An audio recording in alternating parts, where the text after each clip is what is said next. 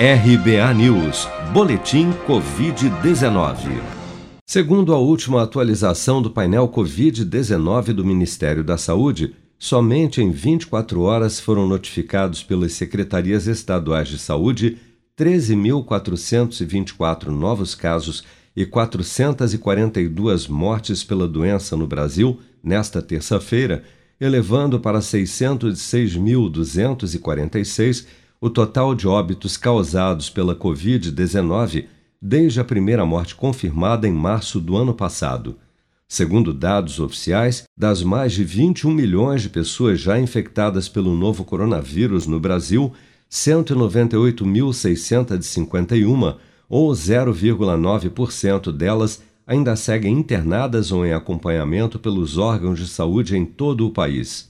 Dados do Programa Nacional de Imunização apontam que até esta terça-feira, 153.787.571 pessoas, ou 72,6% do total da população do país, já haviam recebido a primeira dose de vacina contra a Covid-19, sendo que destas, 112.584.033, ou 53,2% dos habitantes do Brasil, também já foram imunizados com a segunda dose ou dose única contra a doença.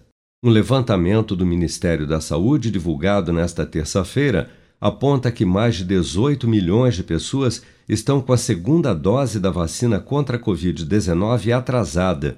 O número, apesar de preocupante, representa uma queda de 10% frente à semana anterior, quando eram 20 milhões com atraso na imunização completa.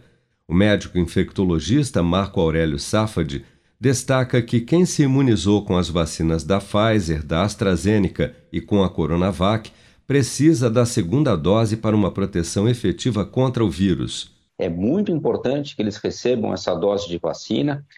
O completar da imunização se mostrou fundamental para controlar as formas graves da Covid-19 e entendendo que uh, não completar a imunização não só deixa esse indivíduo suscetível às complicações da Covid, mas também aumenta o risco de que ele seja infectado e transmita o vírus àqueles indivíduos que vivem com ele dentro do mesmo domicílio, dentro da mesma casa, etc.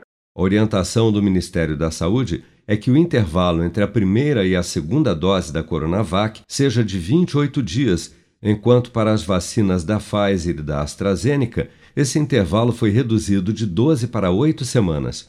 Contudo, esse período pode variar dependendo do estado ou município.